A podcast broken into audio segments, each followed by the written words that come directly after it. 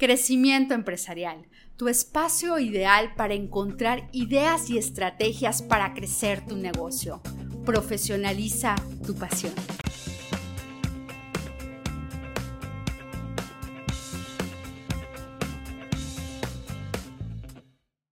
Les cuento. Hoy les cuento la historia de una gran mujer que sin duda ha dejado un legado en cuanto al liderazgo y cuando yo hablo de liderazgo, es de un liderazgo que ha dejado en muchas mujeres y sobre todo en la política. Les cuento una historia que más adelante ella nos va a continuar, pero todo data en 1983, cuando ella, siendo diputada, recibe la gran noticia para ser parte del Comité Estatal de Yucatán. En ese entonces y bajo diferentes circunstancias que se presentaban, con esta decisión empezaría a construir este gran liderazgo que ha hecho y dejado en Yucatán y que nos sigue enseñando en cada una de sus pláticas, conferencias y con todo el gran ejemplo, con mucha congruencia que poco a poco ha construido. El día de hoy tenemos a, esta gran invitada. Ella es doctora Dulce María Sauri, exgobernadora de Yucatán. Algunas de las grandes cosas que ha hecho en Yucatán es que ha sido expresidente estatal del PRI, diputada federal, presidenta nacional del PRI, senadora de la República, presidenta de la mesa directiva de la Cámara de Diputados y sin duda con esto tuvo un gran reconocimiento por parte de todos los partidos y muchas cosas más que a continuación nos platicará. Muchísimas gracias por estar aquí. Y muchas gracias por la invitación.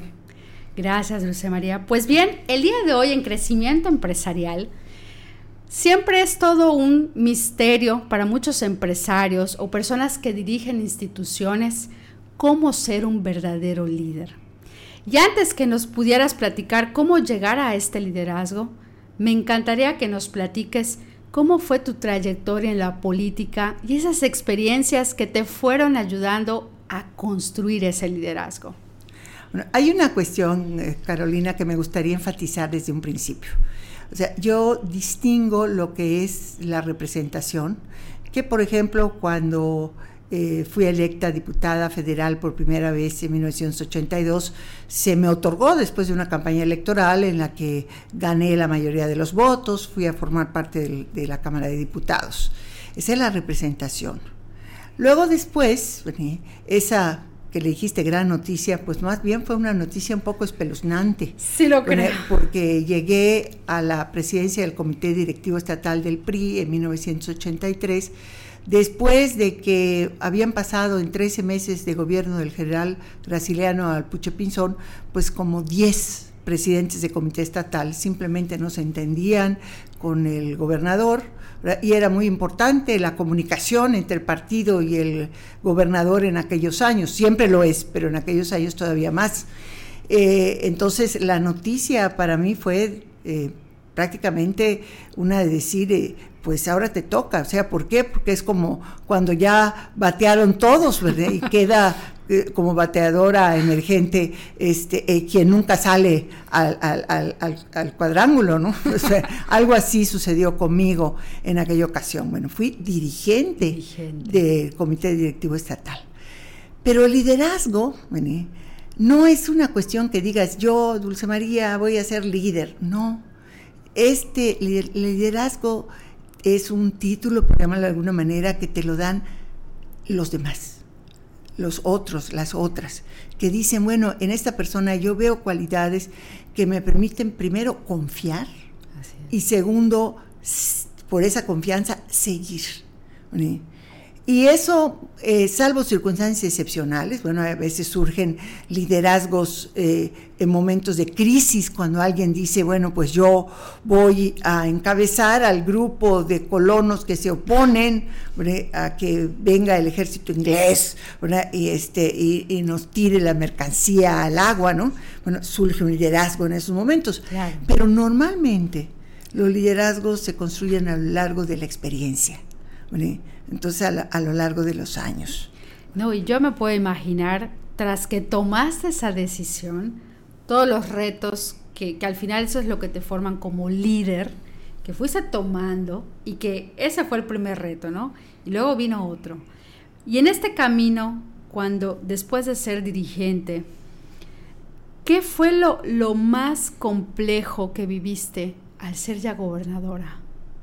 Bueno, lo que pasa es que entre el final de una dirigencia estatal bastante prolongada, yo, yo fui eh, presidenta del comité estatal cuatro años, un poco más de cuatro años, y de hecho eh, viví desde la dirigencia estatal eh, la conclusión anticipada de un gobernador, la llegada de otro gobernador interino y el proceso interno para postular al candidato a la gubernatura del estado en 1987. Cuando concluyó ese proceso fue cuando yo ya concluí mi función como eh, eh, dirigente estatal. Me fui de delegada del partido a San Luis Potosí y fui eh, electa como senadora de la República en 1988. Fui senadora en ese, esa legislatura tan complicada porque por primera vez el PRI solo, entre comillas, había este, eh, ganado 261 diputados y diputadas de 500, o sea, solo 11, imagínense, solo, 11. Ahora diríamos, wow, en aquel momento fue algo sumamente crítico. Y en el Senado de la República del que yo formaba parte, por primera vez hubo cuatro senadores de oposición. De 64 senadores, cuatro.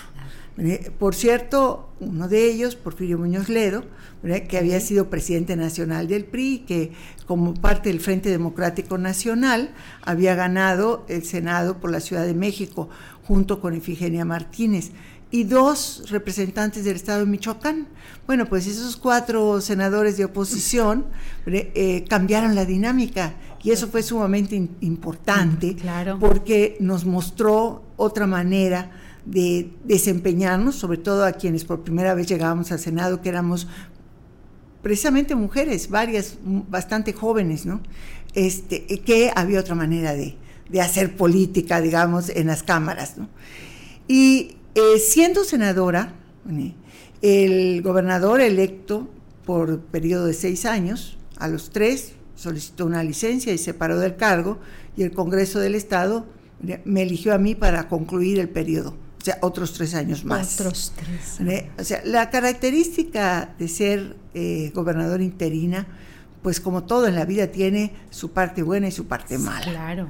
Su parte buena tiene que ver con que de inmediato, bueno, es bueno y malo, llegas al ejercicio de gobierno. De gobierno. Y hay que como cambiar de caballo a mitad de la carrera, ¿no?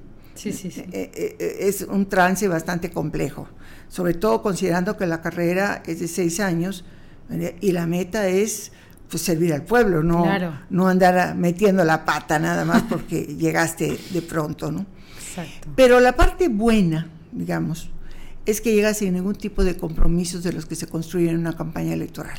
Es correcto. Que hay que podías tener hasta cierto punto más hay un margen mayor. La parte mala es que no tienes tiempo de madurar una serie de propuestas, pero la parte buena es que llegas sin ningún compromiso, más que el compromiso con el pueblo que te eligió, a través de su Congreso. No hay más. Y esto, bueno, finalmente creo que fue uno de los elementos que contribuyó a que yo pudiera generar la solución más complicada para la vida interna del Estado de Yucatán, que era cerrar el ciclo de la participación del Estado, del gobierno, en la organización de la actividad de Nequenera. Eh, a mí me correspondió eh, el cierre de Cordemex, la liquidación de Cordemex y el rescate de aquellas plantas de Cordemex que todavía tenían viabilidad económica y ponerlas a la venta para que particulares se hicieran cargo de su operación. También me correspondió el cierre del fideicomiso que se había creado desde eh, a principios de la década de 1980, primero con Bar Rural, después en el gobierno del Estado, para acreditar a los campesinos enequeneros que cultivaban enequén, pero que era una situación que, se había visto eh, muy lastimada porque el crédito que recibían era prácticamente menos de la mitad de un salario mínimo y además este, era un crédito impagable. Entonces había un, digamos, una especie de salario encubierto, pero un salario de miseria. Este, y en ese sentido había que finalizar la operación, pero dando opciones. Por una parte, a los menores de 50 años para que encontraran espacio en otras actividades productivas que el gobierno, tanto federal como estatal, tenía que estimular para que se desarrollaran en Yucatán, pero por eh, otro lado estaban las personas de 50 a 64 años que estaban en, vamos a decir, en condiciones mucho menos favorables para hacer un cambio de actividad económica tan, y que este, tuvieran garantizado que al llegar a los 65 años tuvieran una pensión como parte del régimen modificado de la seguridad social que los trabajadores enequeneros tenían en Yucatán desde 1972. Entonces logramos organizar todo esto. Fue enormemente complicado, sobre todo que estamos hablando de más de 50 mil personas eh, y un número semejante de familias entre los trabajadores eh, activos, además, le sumo, los trabajadores de Cordemex y los empleados de Cordemex. O sea, fue una movilización gigantesca. Eh, digo, es, no me puedo imaginar el, nivel de, estrés para poder tratar esta situación de manera empática, sensibilizadora y que con esto pudiste ofrecerles diferentes propuestas ¿no? a ellos. ¿Qué fue algo determinante que te ayudó en este proceso de ir liderando, el ir tratando cada uno de estos casos. ¿Cuál crees que fue, digamos, la principal herramienta, algo que fue eh, importante para esta toma de decisiones? A ti como líder, ¿qué fue, crees que lo principal que te ayudó? Yo diría que como responsable, eh, de un proceso socialmente muy complejo, lo que traté de hacer es justicia. O sea, tratar de entender la situación distinta que pudieran vivir eh, las personas y darle respuesta a esa situación, sobre todo dándole un asidero, vamos a decir, a futuro. O sea, eh, a mí me preocupaban principalmente las personas mayores, porque las personas jóvenes, en buena medida ellas y ellos, eh, especialmente ellos, trabajaban en el Cancún, en el norte de Quintana Roo, y estrictamente venían a Yucatán a firmar en las asambleas ejidales y desde luego recibir esa gotita que representaba la mitad del salario mínimo, que obviamente no les permitía vivir y tenían que hacer su vida y obtener su ingreso en Quintana Roo. Entonces, bueno, ellos tenían, vamos a decir, no, todos, pero una mayoría, opciones económicas que podían verse reforzadas a través de una serie de proyectos en las comunidades que permitieran participar a aquellos que no se habían ido a Quintana Roo y a las mujeres, que eran principalmente las que se quedaban en, las comunidades de la zona nequenera. Pero las personas mayores de 50 años... ¿Qué pasaba con ellos? Entonces, bueno, era un problema enorme. Estamos hablando de más de 15 mil personas que estaban en esa situación. Entonces allá fue donde eh, ideamos con, los legisladores eh, una, un, decreto por el cual el gobierno del Estado se comprometió durante 15 años, estamos hablando de un compromiso que pasaba con mucho el sexenio que yo iba a concluir y los que iban a venir, pero que el Congreso del Estado podía asumir con un decreto especial obligando al gobierno del Estado a entregar la aportación correspondiente al Instituto Mexicano de Seguro Social hasta que el último de los trabajadores que en el momento de la, eh, de la indemnización en el que era, tenía 50 años cumpliera 65. Estamos hablando de un lapso de 15 años, y un promedio de mil por mes, por, por, año, que iban este, eh, pensionándose. Quiero decirte que se cumplió como, cronométricamente. Después de mí sucedió un gobernador, Federico Granja, que lo fue por 18 meses, después Víctor Cervera, que lo fue por 6 años, y en el 2001 sucedió el cambio de partido en, el gobierno del Estado, llegó eh, Acción Nacional con Patricio Patrón, pues justamente a Patricio Patrón le correspondió el último pago en 2007. O sea, cerramos el ciclo. Qué orgullo. Por eso, eh, finalmente, yo siempre he pensado que los problemas muy grandotes, eh, la única manera de enfrentarlos es cuando los divides en partes y empiezas un proceso gradual de transformación. Y la gradualidad se vale y se vale cuando sabes a dónde quieres llegar. No la gradualidad como pretexto, ¿no? De decir yo voy poco a poco, pero no sé a dónde, eso no nos sirve. Y esa fue una lección que extraje de este enorme proceso, que bueno, es de las cuestiones que me da más orgullo a mí decir como, como yucateca, ¿no? De alguna manera contribuí a liberar al Estado de una especie de yugo que lo atenazaba a un pasado que era imposible regresar. Entonces, eh, yo diría que después de esta situación, a partir de 1994, Yucatán empezó a transitar un camino que ahora, estamos diciendo 30 años después, vemos que está dando frutos.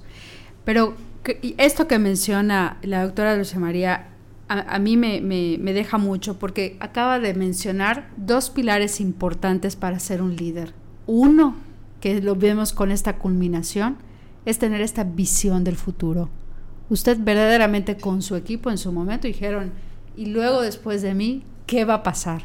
Y que hayan llegado a este acuerdo con este decreto de continuidad, pues eso es algo súper importante. Es un legado que se siguió generando y construyendo. Y creo que otro pilar fundamental definitivamente es el conocer primero las necesidades que en su momento usted detectó en la sociedad.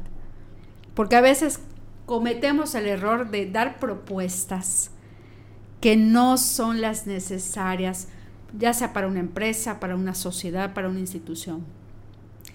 En este proceso, Dulce María, y me imagino que habrá tenido muchísimos otros retos, ¿no? Porque esto fue uno de los grandes logros y, legados. ¿Cuál fue para usted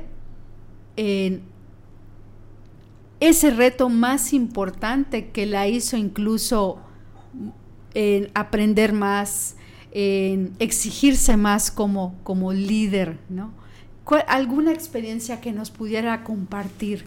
¿Cuál fue lo más complejo? A ver, mira, yo pienso que siempre hay que estar en disposición de aprender de los demás. O sea, es... Eh, eh, eh, yo no entiendo a esas personas que creen saberlo todo. No, ni yo. Y que además, como lo saben todo, este, descalifican cualquier propuesta, cualquier idea, y lo que es peor, cualquier crítica que proponga de otras personas, sin antes ponerse a analizar. Entonces, em, quizá una de las anécdotas así de, de este aprender de los otros se dio justo cuando llegué a esa encomienda tan grande y tan eh, pues este escalofriante, como era hacerme cargo del comité directivo estatal del PRI de Yucatán. Lo primero que hice fue tratar de entender cómo habían sido los procesos para elegir a los candidatos a las presidencias municipales en Yucatán, porque al año siguiente, yo entré en 83, en 84 eh, iba a haber un proceso interno. Bueno, ahora me doy cuenta que yo estaba muy segura que iba a durar hasta entonces en la dirigencia estatal y sí lo hice. Y eh, dije, bueno, ¿quién me puede platicar y transmitir experiencias sobre esto? Y decidí que era la persona que había dirigido seis años al PRI durante el gobierno de eh, el doctor Francisco Lunacán, este, eh, el profesor Roque Castro.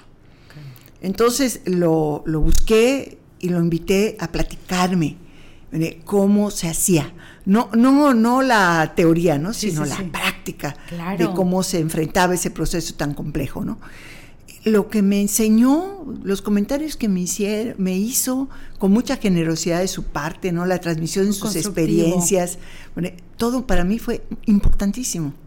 Entonces, yo a partir de, entonces, que fue, digamos, el primer cargo de responsabilidad personal que tuve, porque en la Cámara de Diputados pues era una responsabilidad colectiva, y como delegada de la Secretaría de Programación y Presupuesto, que lo fui también, pues yo era responsable de aplicar las directrices nacionales, pero en la dirigencia estatal tenía yo que generar propuestas, no propuestas nacionales, estatales.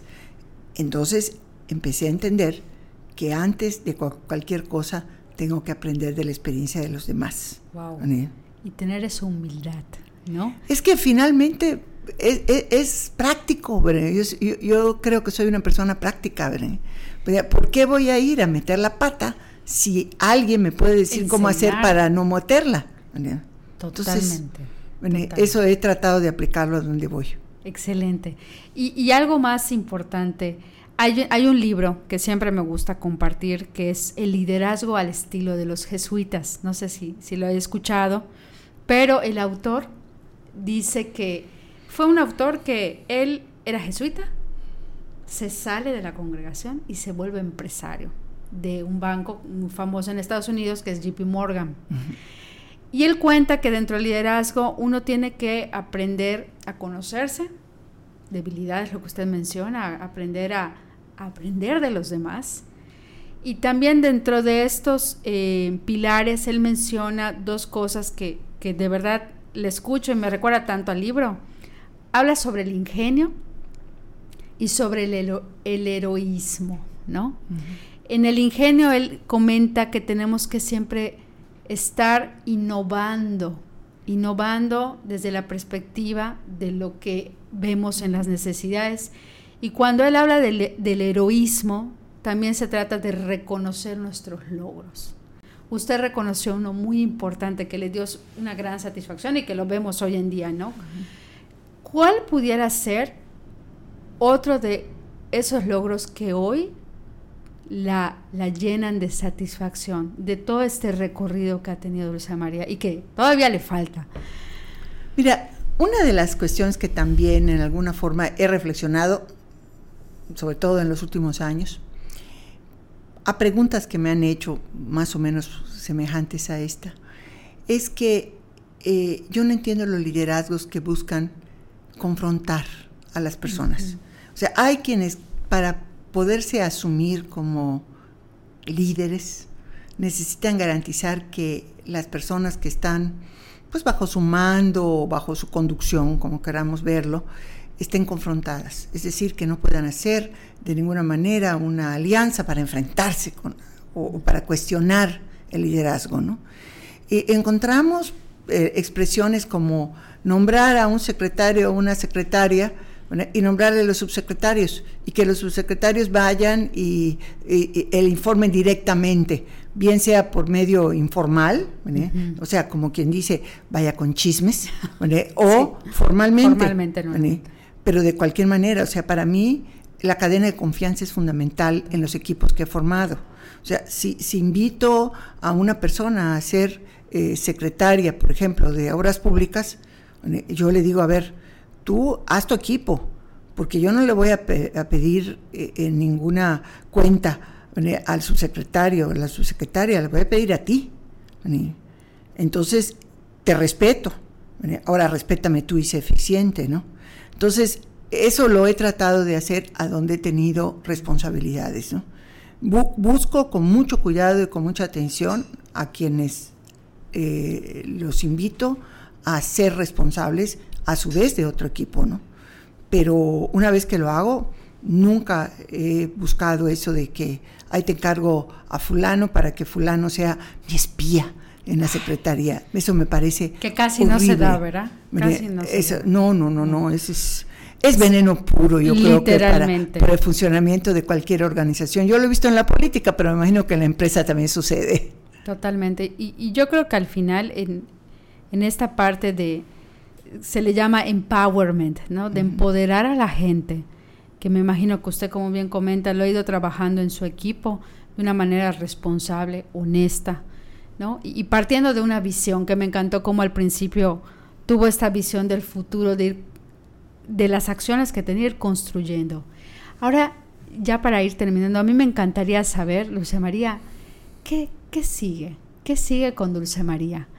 ¿Qué, ¿Cuáles son, ahora sí que, con todo, yo, siempre le digo a mi suegro, que es el que logró esta entrevista y que le agradezco mucho y le mandamos saludos, es, le digo a, mi suegro, yo cada vez que veo a Dulce María, yo tengo que sacar mi libreta, mi pluma y apuntar, porque sale pura sabiduría de su boca. En la, no, de verdad, es, es una realidad, en, tanto con la experiencia como la parte del estudio. ¿Qué es lo que sigue para ti, Dulce María? ¿Cómo te ves? A ver, mientras yo tenga sed de aprender, voy a estar viva. Y, donde, y mientras tenga yo la capacidad de encontrar lugares, personas, situaciones de las cuales aprender, estoy viva. En la actividad política es muy improbable predecir el futuro, o sea, se equivoca una siempre, ¿no? o generalmente. Y sobre todo he tratado siempre de evitar obsesionarme. He tenido las buenas, he tenido las malas, las muy malas, pero finalmente creo que lo que me ha acompañado siempre es eh, pues la, amistad y el amor de las personas cercanas. Eh, alguien me preguntaba hace algún tiempo que cuál era mi mayor orgullo. Pues mi mayor orgullo es poder salir aquí en Mérida e ir a cualquier lado y algunas veces me saludan con afecto y incluso me detiene, me dicen, oye, yo era una niña cuando usted fue a inaugurar la cancha de mi escuela y yo le di un ramo de flores. O sea, es, es, es, es muy satisfactorio eso, ¿verdad? poder estar después de todos esos años, de todas esas situaciones complicadas, estar, estar en mi entorno.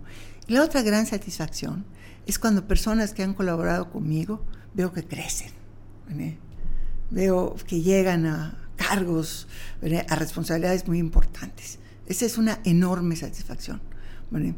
¿Qué vaya en el futuro? Pues ojalá que se combinen las dos cosas, que pueda seguir caminando aquí en Mérida con mucho gusto y mucho, eh, mucho placer y que pueda seguir contribuyendo a que mujeres y hombres jóvenes y no tan jóvenes realicen a su vez sus, pues, sus propósitos, sus sueños. Creo que es lo más gratificante. Muchísimas gracias, Dulce María. Y por último, algún mensaje a todas aquellas, fíjate que nuestra audiencia es de muchas mujeres, mamás, empresarias. Es, es, en gran parte esta audiencia que nos escucha y que a veces es difícil equilibrar todos los roles que tenemos, ¿no? Cumpliendo con la familia, con la pareja. Y a mí algo que siempre me ha gustado mucho de, de tu esposo es que siempre es como que no solamente tu, tu gran admirador, sino que siempre te impulsa ¿Hay algún consejo para cerrar que les puedas decir a estas mujeres para seguir mejorando su liderazgo, aún con todos estos roles? A ver, mire, la primera cuestión que sí me gustaría mucho decirles es que eh, las responsabilidades familiares son responsabilidades compartidas. Pero cuando digo compartidas no solo me refiero a la pareja, porque hay también un buen número de mujeres, como ustedes saben, que no tienen pareja, que son ellas mamá, papá, son el sostén de la familia y a veces no solo de los hijos, también de los padres. Bueno, pero cuando digo compartidas, hablo también compartidas con el gobierno. Y esto tiene que ver con la necesidad de crear un gran sistema nacional de cuidados. ¿Por qué a las mujeres un sistema nacional de cuidados nos beneficia directamente? Porque somos las mujeres las principales cuidadoras de las niñas, de los niños, de las personas con discapacidad, de los adultos mayores, de las personas enfermas en el hogar. Porque eso se hace la mayoría de las veces sin ningún tipo de apoyo, ni interno familiar, ni externo. ¿Qué pasaría, por ejemplo, para, con las mujeres si se volvieran a instalar los programas de escuelas de tiempo completo para que pudieran las mamás dejar a los hijos eh, en la escuela hasta las 5 de la tarde y poder desarrollar sus actividades productivas o de estudio sin tener eh, la preocupación enorme de quién está cuidando a los hijos cuando vuelven de la escuela. ¿Qué pasaría, por ejemplo, con las que tienen hijitas, hijitos pequeños, si tuviéramos las estancias infantiles funcionando y pudieran dejarlas?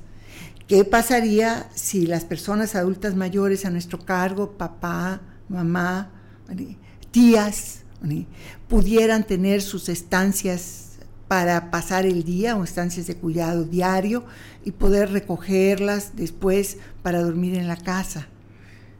¿Qué pasaría con cocinas populares? para evitar la carga que representa la preparación de alimentos. O sea, ahí podemos estar pensando que un sistema nacional de cuidados es algo que a nosotras nos beneficia, pero no solo a nosotras, le beneficia a, mujeres y hombres para que vivan mejor, para que haya mayor bienestar. Ese va a ser un tema del próximo proceso electoral del 2024 y hay que echarle mucho ojo a ver quién propone y qué garantía nos da de que va a cumplir. Perfecto, Dulce María.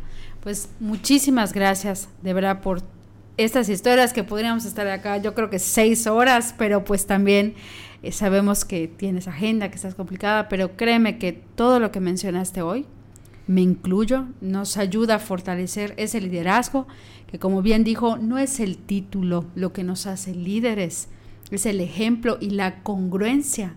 Y me encantó como mencionaste al final esa satisfacción de salir a la calle y tener esa paz de, de que tu labor tuvo un fruto y que ese fruto se ve reflejado en los demás. Muchísimas gracias, Dulce María, exgobernadora de Yucatán. Esperemos que no sea la primera. Y gracias a toda nuestra audiencia, esto fue Crecimiento Empresarial.